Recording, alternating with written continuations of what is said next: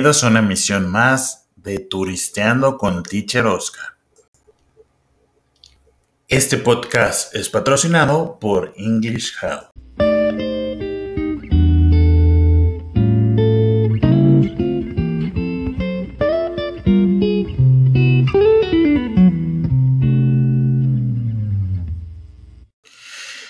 El día, de, el día de hoy, la directora de English House, Emma, nos contará cómo fue que surgió la historia de esta escuela, en qué año surge, por qué ella considera que la gente debe de estudiar inglés con English House, cuáles son las ventajas de estudiar inglés en esta escuela, cómo manejan los niveles, las certificaciones que tienen, la manera de motivar a sus estudiantes, los niveles y días de la semana donde se dan las clases, cuántos alumnos hay por salón, cuáles son los casos de éxito de alumnos que han podido tener un aprendizaje con English House y seguirlo llevando, cuál es la duración de los cursos, en cuánto tiempo aprenden inglés o una persona o se vuelve bilingüe una persona y qué recomendaciones les daría la gente para mejorar su idioma.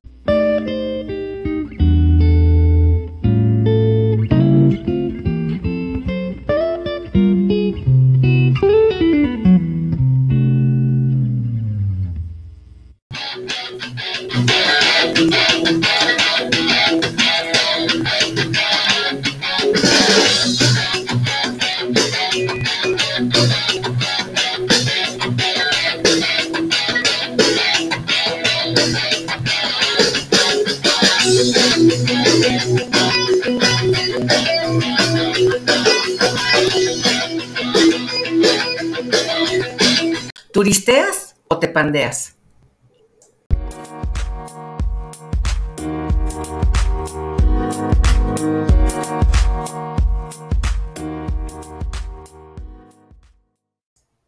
¿Se han preguntado alguna vez qué significa Zapopan? Zapopan proviene del vocablo náhuatl Zapopatlan, lugar poblado de zapotes.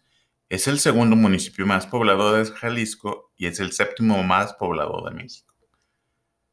Durante la sesión solemne realizada el 8 de diciembre de 1991, en la que se celebró el 450 aniversario de la repoblación de la Bella Maicera, que también se le conoce a Zapopan, se le otorga el título de ciudad. Los atractivos turísticos que ofrece Zapopan son diversos, desde puntos religiosos importantes a nivel nacional hasta centros comerciales de primer nivel. Cuenta también con diferentes alternativas para el turismo ecológico, como el diente, bosque de la primavera, entre otros. Dentro de este municipio se ubican los mejores hoteles de la zona metropolitana, los centros de espectáculos más grandes de Jalisco y museos que albergan exposiciones de trascendencia local e internacional. Una de las más importantes celebraciones religiosas a nivel nacional se lleva a cabo en la misma, cabecera municipal, la Romería de la Virgen de Zapopan. El 12 de octubre acuden fieles, miles de fieles católicos a atestiguar el regreso de la general a su recinto, la Basílica de Zapopan. La comida típica es la misma que en otros municipios que conforman la zona metropolitana de Guadalajara pero acaba de destacar la elaboración de platillos en base al elote, que es la mazorca tierna de maíz. Zapopan también es conocida, como se los mencionaba, como la Villa Ex Maicera, debido a la gran cantidad de extensión sembrada de este producto agrícola. Debido a la gran, a la gran cantidad de extensión sembrada de este producto agrícola. Zapopan está hermanada con varias ciudades del país y otras partes del mundo. Cuenta con un hermanamiento con 15 ciudades, de las cuales 5 son mexicanas y 10 son extranjeras, además de un hermanamiento que fue aprobado con la ciudad de Zamora, Michoacán. ¿Cuáles son los aspectos generales de Zapopan? Este municipio representa el 1.119 del territorio del estado de Jalisco, con 893.15 kilómetros cuadrados de extensión. Colinda al norte con los municipios de Tequila, San Cristóbal de la Barranca, Extlahuacán del Río, al este con los municipios de Guadalajara, al sur con Tlaquepaque, Tlajomulco de Zúñiga y Itala, al oeste con los municipios de Arenal, Amatitán y Tequila. Las localidades más importantes de este, de este municipio son Nuevo México, San Francisco Tazistán, Valle Real, La Venta del Astillero, La Magdalena, Nextipac, Ciudad Bugambilias, la base aérea militar de la quinceava zona, San Esteban. Se puede decir que la mayor parte de la superficie de Guadalajara está conformada por el 58% de las zonas planas y 26% de zonas semiplanas y zonas accidentadas 16%, con alturas que van desde los 1.500 a 2.000 metros sobre el nivel del mar. Las principales elevaciones se localizan en la Sierra de la Primavera. Destacan la Mesa de Nejahuete con 2.100 metros, el Cerro del Tajo del Pelón con 2.050 metros y el Chapulín con 2.020 metros. Sus recursos hidrológicos se distribuyen en corrientes superficiales subterráneas. Las corrientes superficiales temporáneas drenan del valle de Temajac al oriente del municipio Directamente aumentan el cauce del río Grande o Santiago. Las corrientes superficiales permanentes de mayor importancia son el río Santiago, los arroyos San Antonio, Grande, La Higuerita, Blanco, Atemajac y Las Tortugas. En la parte central del municipio se encuentran las presas de Copalita y Santa Lucía y el bordo de San José, además de varios almacenamientos y pozos. El clima en este municipio es templado y semicálido en la parte oriente y poniente. En la parte norte y sur es semiseco y semicálido, pero en la parte sur no tiene estación invernal definida. Y se podríamos decir que la temperatura media actual al año es de 22 grados centígrados con una máxima de 36 grados centígrados y una mínima de 11 grados centígrados. El régimen de lluvias se registra en los meses de junio y octubre contando con una precipitación media de 906.11 milímetros. ¿Cuál es la flora y la fauna que predomina en este municipio? Básicamente se compone del pino y encino que se encuentran en la Sierra de la Primavera, además de las especies cretón, jonote, madroño azote, retamo, sábila y nopal en la parte norte y al oriente en la barranca. El listado actual de la fauna incluye 106 especies de animales como el venado cola blanca, el puma, el lince, el coyote, el zorro, el zorro gris, el tejón, la liebre, el mapache, entre otros, y se han identificado cerca de 137 aves de, de diferentes especies, tanto migratorias como residentes, donde podemos observar halcones, águilas, garzas, tordos, codornices, correcaminos, pájaros carpinteros y mucho más.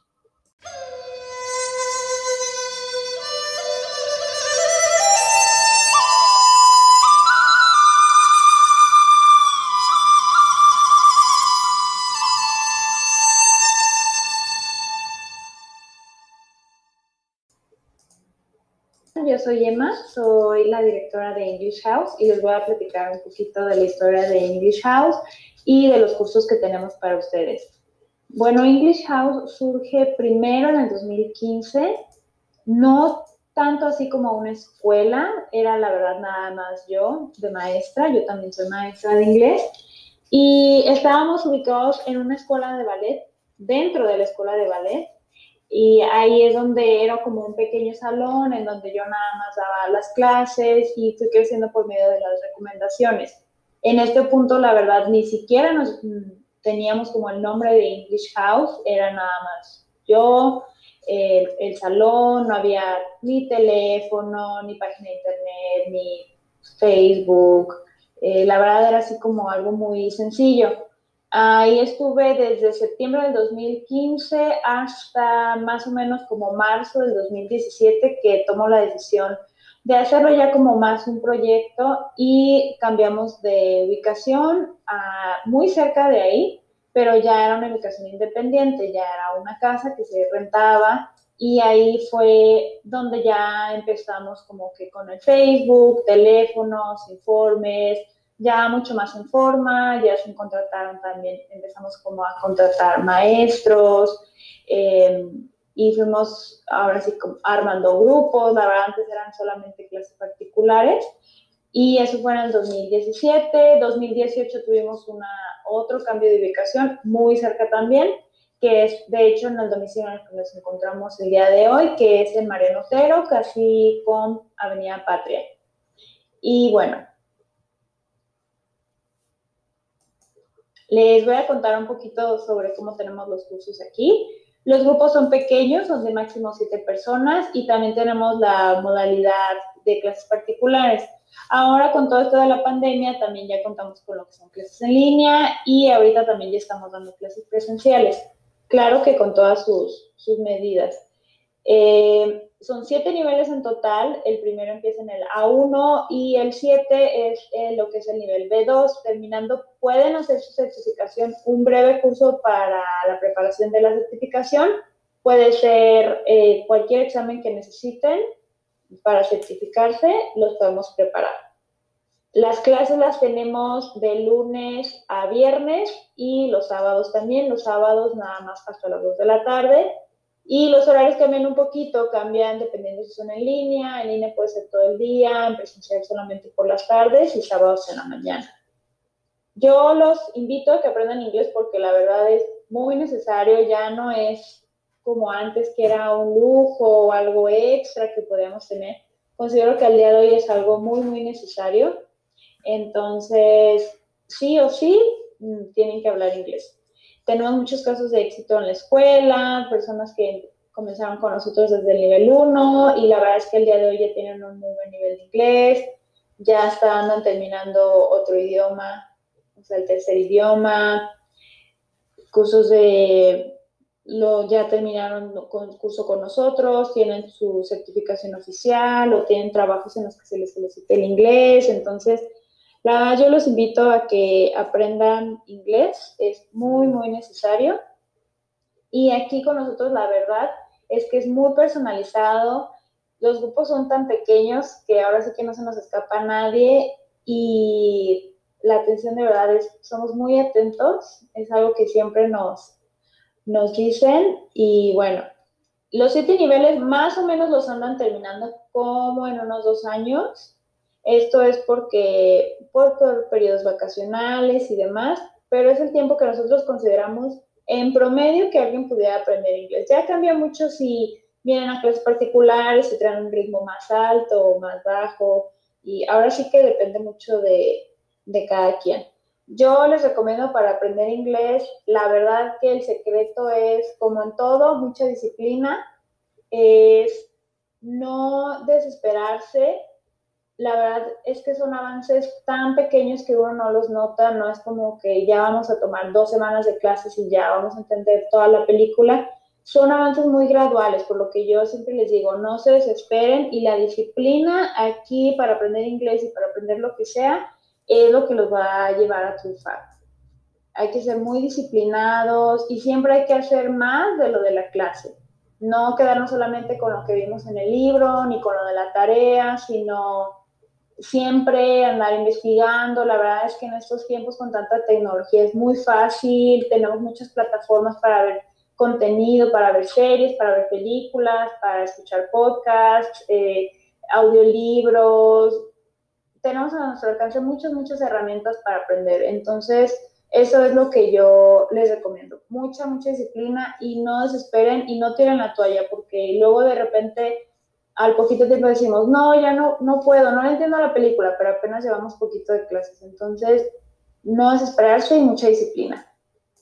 Y en estos momentos tenemos varias promociones y descuentos para apoyarlos, para que puedan iniciar con su curso de inglés. Manejamos algunas becas o promociones en algunos días de clase. Entonces, los invito a que nos escriban para que les podamos dar más informes. Nos pueden encontrar en Instagram y Facebook como English House GDL y también en WhatsApp en el 33 10 62 82 54. Que para motivar a los alumnos dentro de la clase siempre es muy importante conectar con ellos con algo que a ellos les gusta. Siempre hay que revisar qué edades tienen, qué gustos tienen, y hay que ir conociéndolos bien para poder utilizar temas que sí sean del agrado de ellos. Muchas veces los libros traen temas que no están ya tan padres para ellos Entonces ahí es donde uno como maestro tiene que cambiar un poco el tema de la lección para que sea más atractivo hacia el alumno. De decisiones rápidas siempre funcionan mucho para empezarles a quitar el, como esa maña de querer traducir todo como por ejemplo juegos en los que tengan que decir rápido el color, rápido el número, que no se les dé mucho tiempo para pensar en los y así eso nos ayuda a que no estén tratando de, de traducir porque tienen como que el límite del tiempo. Tienen como escuchar alguna canción o ver algún clip de video en el que solamente se les pida que escriban palabras que alcancen a detectar, no tanto como la comprensión de lo que es el video o la canción, sino solamente palabras que alcancen a escuchar y eso también ayuda a que no estén intentando traducir porque solamente están intentando ver qué palabras cachan. Nosotros estamos trabajando últimamente con Pearson Test, la verdad nos ha gustado mucho. Esta certificación me gusta mucho por dos razones. La primera es que no tiene vigencia, y eso la verdad es que es muy atractivo para, el alumno. Y la segunda es que el examen viene dividido por niveles. El alumno puede presentar solamente lo, un bloque B1 o B2 o C1. Entonces creo que esto motiva mucho al alumno a en serio prepararse para un nivel que sí tiene y certificarse de un nivel que sí maneja y que el examen sea mucho más ameno y menos estresante a que si fuera otro tipo de exámenes. Justo antes de la pandemia estuvimos trabajando con una agencia que se llama Egali, en la cual ellos les ayudan a los chicos a encontrar cursos de inglés en otros países, ya sea desde dos semanas, un mes, tres meses. Y me parece que también, además del curso de inglés, se podría aplicar para un trabajo de medio tiempo en el otro país, lo cual considero una gran experiencia de vida y que todos deberíamos de tener. Lamentablemente desde la pandemia no se han hecho estos viajes, pero esperamos que ya que pase todo esto podamos retomar.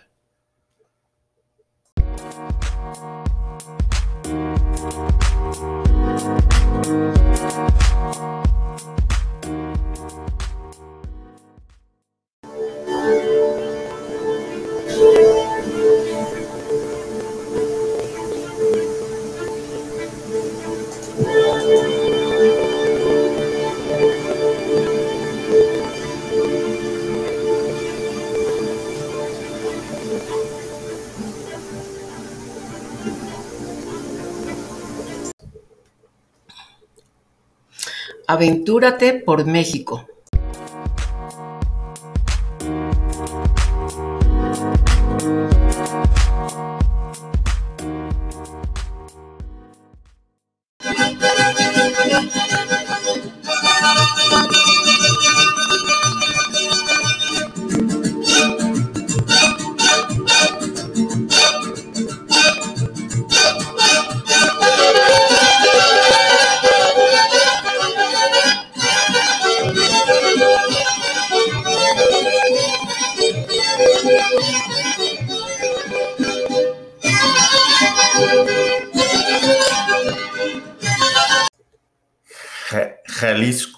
La cuna del tequila, donde podremos admirar los imponentes campos de agave, de donde proviene este elixir de alta graduación etílica, famoso en el mundo.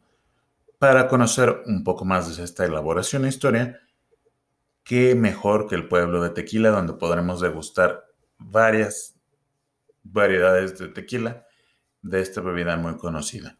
El estado de Jalisco, con sus variados ecosistemas, nos puede llegar a sorprender con paisajes totalmente divergentes unos de otros. Para aquellos que gustan del clima tropical, pueden encontrar playas en Puerto Vallarta, al sur con inaccesibles, al sur con sus playas como Yelapa, que nos ofrece un remanso de paz, de paz. Es una cala donde se puede hacer distintas actividades acuáticas, además de disfrutar de la gastronomía que existe en la zona costera.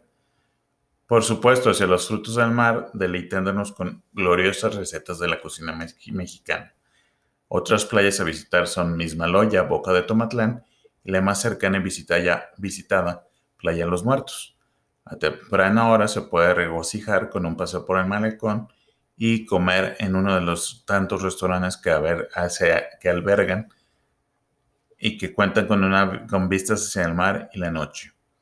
Sus pueblos mágicos como Mazamitla, situado en la Sierra del Tigre, es ideal para los amantes de la naturaleza. Su boscosa vegetación nos puede llegar a acoger para llenar los pulmones de este delicioso aire puro y realizar actividades orientadas al ecoturismo, como el senderismo, el camping y para los más aventureros, la tirolesa, donde vamos a desafiar a las alturas teniendo como vista los majestuosos valles. Sus casitas blancas invitan a recorrer sus calles y a probar su oferta culinaria. Otro imperdible también es en Sebastián, un pueblo minero ubicado en la Sierra Madre Occidental, que nos evoca antaño, con sus casitas rurales y un zócalo pequeño, alojamientos con encanto, buena comida y unas magníficas vistas desde la cima cercana del Cerro de la Bufa que invitan al visitante a pasar un tiempo cálido en la tranquilidad de un pueblo de tan solo 600 habitantes. El estado de, Jalisco es una sede de cuantiosos numerosos y renombrados festivales. Algunos de los más conocidos e imprescindibles a mencionar es la Feria Internacional del Libro, donde año con año su capital Guadalajara abre sus puertas al fomento de la lectura con este evento de magna importancia, o el Festival Internacional de Cine de Guadalajara, un evento cultural que reúne a lo más selecto del gremio cinematográfico, tanto nacional como internacional, para celebrar la presentación de interesantes y muy variados filmes, así como un gran listado de premiaciones.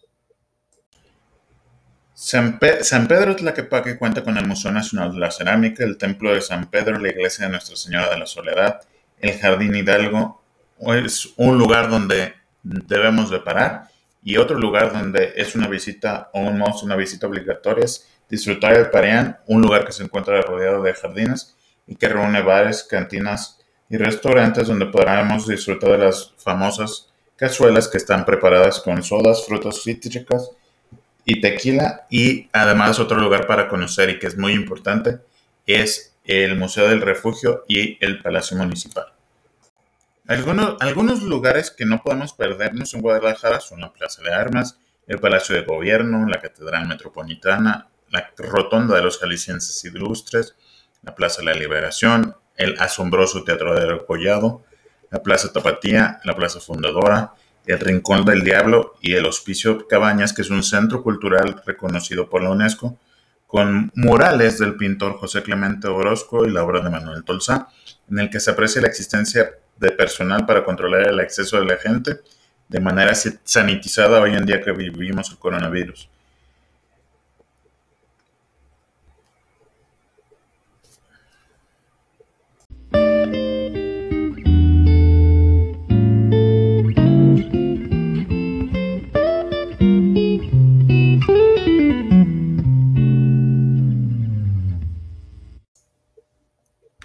¿Cuáles son los platillos típicos que debemos de comer cuando visitemos Jalisco, en específico Guadalajara? Debemos de comer la carne en su, jugo, que es un guiso de carne de res cuya presencia en los restaurantes empieza a ser relativo eh, o fue reciente ya que fue creado en 1967 por el cocinero Roberto de la Torre. Se dice que lo primero que hay que hacer es poner a dorar trozos de panceta en una cazuela de barro de manera que se cuezan en su propia grasa. Después se les agregan cubos pequeños de carne de res de aproximadamente un centímetro de lado, cebolla picada y otros aderezos.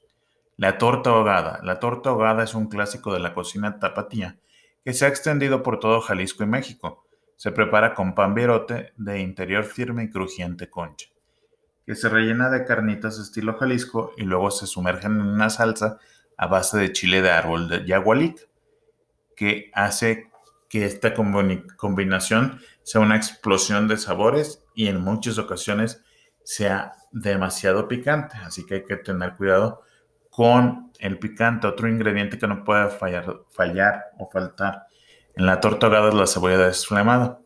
Se desflema hirviéndola, añadiéndole limón, después de que se repose. Según la leyenda tapatía, el plato lo inventó un jornalero hambriento que llegó a casa y todo lo que consiguió para comer fue un virote, unas carnitas y una salsa desconocida. Improvisó una torta y quedó tan asombrado y tan encantado que le dijo a su mujer que le hiciera la misma salsa. La birria. La carne más tradicional para hacer la típica birria de Jalisco es la de chivo, aunque también se emplea con frecuencia la del borrego. Las birrias de res son un recurso ante la carencia de las dos carnes principales al, precio de perder el espíritu jalisciense del platillo. La carne de chivo es bañada con una salsa a base de chiles, aderezos y especias y se envuelve en hojas de, maguey. Se coloca en cuenco de barro y se pone en un hoyo para la cocción tradicional sobre piedras volcánicas. El pozole es un sabroso caldo cuyo ingrediente principal son los granos de una variedad de maíz blanco llamada cacahuatzintla, que es originaria de México. El pozole puede ser blanco o rojo dependiendo de los ingredientes. El pozole rojo estilo tapatío es coloreado con chile guajillo y lleva carne de puerco o de pollo. El menudo jalisciense. La paternidad de la receta del menudo mexicano, cuyo ingrediente básico es la panza de res, se la disputan Jalisco, Michoacán y Guanajuato. Sobre el menudo mexicano existe la leyenda de que el plato se popularizó por un caso de discriminación indígena. Un carnicero se negaba a venderle buenos cortos a los indios diciéndoles que tenían que conformarse con las menudencias de vísceras y patas. Los indígenas hacían unos guisos de panza tan deliciosos que pronto los blancos y mestizos se enteraron de la receta y empezaron a prepararla. Los sopes, también llamados pellizcadas y picaditas, son tortillas de maíz más gruesas y pequeñas que las usuales, que se fríen con manteca y se comen con una cubierta que puede ser de queso requesón, chicharrón, carne o verduras, regando con una salsa picante.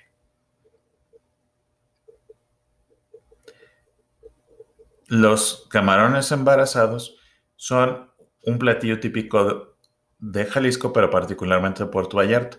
En las playas jaliscienses es común ver a los vendedores ambulantes con sus varas de 5 o 6 camarones embarazados y rodajas de limón. Los camarones se marinan en salsa verde, en salsa a base de ajo, jitomates asados, chile, pasilla, cebolla, jugo de naranja y especies, y a continuación se hacen enteros. Se comen con limón, sal, chile y mayonesa. El tejuino. El tejuino tapiotío es una bebida refrescante a base de germinado de maíz, típica de Guadalajara que puede encontrarse en diferentes puntos de la ciudad y demás localidades jaliscienses. Este, esta bebida es indulzada con, piloncillo y azúcar, se le pone limón. El tejuino refrescante debe diferenciarse del tejuino, en el que el maíz se deja fermentar al máximo para hacer un licor. El tejuino es una bebida típica de la etnia tarahumara. La jericaya. Se dice que a veces los olvidos en la cocina pueden eh, permitir que se creen descubrimientos muy afortunados. La leyenda de la Jericaya cuenta que en el siglo XIX, una monja española del Hospicio Cabañas, en el antiguo barrio de San Juan de Dios del centro de Guadalajara, estaba muy preocupada por el aspecto desnutrido de los niños del orfanato. Y la madre, la monja, se puso a dar a los chicos algo dulce y nutritivo y preparó una especie de flan mezclando leche, huevos, azúcar y canela. La monja puso a hornear la preparación, pero la olvidó, y cuando la recordó pensó que se la había quemado. La probó y estaba quemadita, pero tan sabrosa que decidió honrar con el nombre a Jerica, su localidad de nacimiento en España.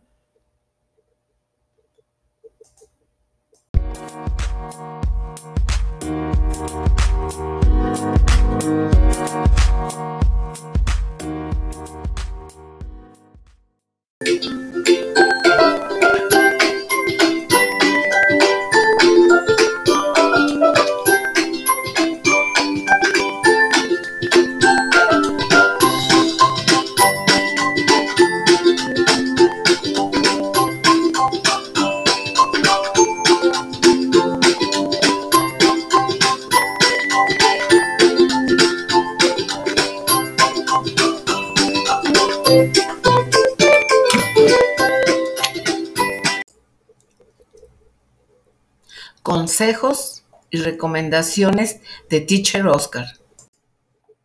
El primer freno que se nos presenta al tratar de hablar una lengua es el vocabulario.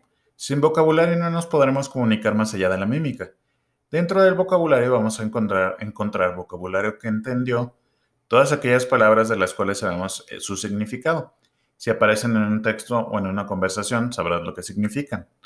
Podemos poner el matiz de una cosa, que es el vocabulario escrito, y otra y en el otro matiz el vocabulario oral, oral. Lo habitual es aprenderlas juntos, pero un niño que aprende una lengua aprende a entenderla de forma oral, luego aprende a escribirla. Luego el vocabulario que utilizo es el más reducido que el anterior. Utilizamos menos palabras de las que entendemos. Para mejorar nuestro vocabulario, la mnemotecnia es una ayuda muy grande. En, en un artículo que es de la Escuela de Memoria, hablaremos o nos contarán o nos darán a conocer los análisis de la mnemotecnia con estudios de memorización donde podemos recordar fácilmente las palabras para después llevarlas a la memoria de largo plazo y moverlas con fluidez. Es precisamente la fluidez lo que buscamos con el vocabulario y gracias a las técnicas de memorización conseguiremos mover el idioma con fluidez en menos tiempo. La pronunciación es otra parte a trabajar para entendernos con cualquier idioma. Igual que como memorizamos, igual que como memorizamos una palabra, la escritura de una palabra, podemos memorizar cómo se pronuncia al escucharla y practicarla. Esas van a ser las claves. Asimismo, la sintaxis, que es la forma, cómo formar las frases de manera correcta, es algo que se estudia y a lo que se les hace, se hace mucho hincapié o énfasis en las escuelas. Sin embargo, aunque no hablemos perfectamente el idioma, lo normal es que no se entiendan. Por lo tanto, la sintaxis no debería de ser una prioridad al principio y no debería de ser algo que nos impida seguir aprendiendo el resto de habilidades de un idioma.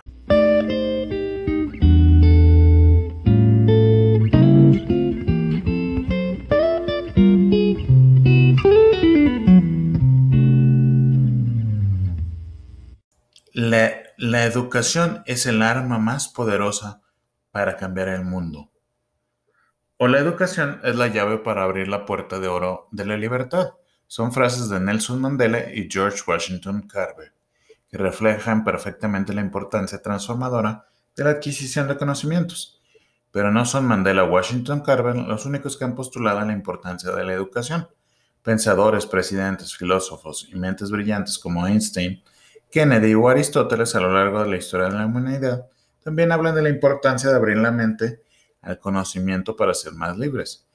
Sin embargo, el poder del verdadero poder de la educación no radica simple, en la simple adquisición de conocimientos de forma mecánica, sino en la capacidad para poder liberar la mente, los para poder liberar a los pueblos de la esclavitud y asimismo poder acceder a la felicidad.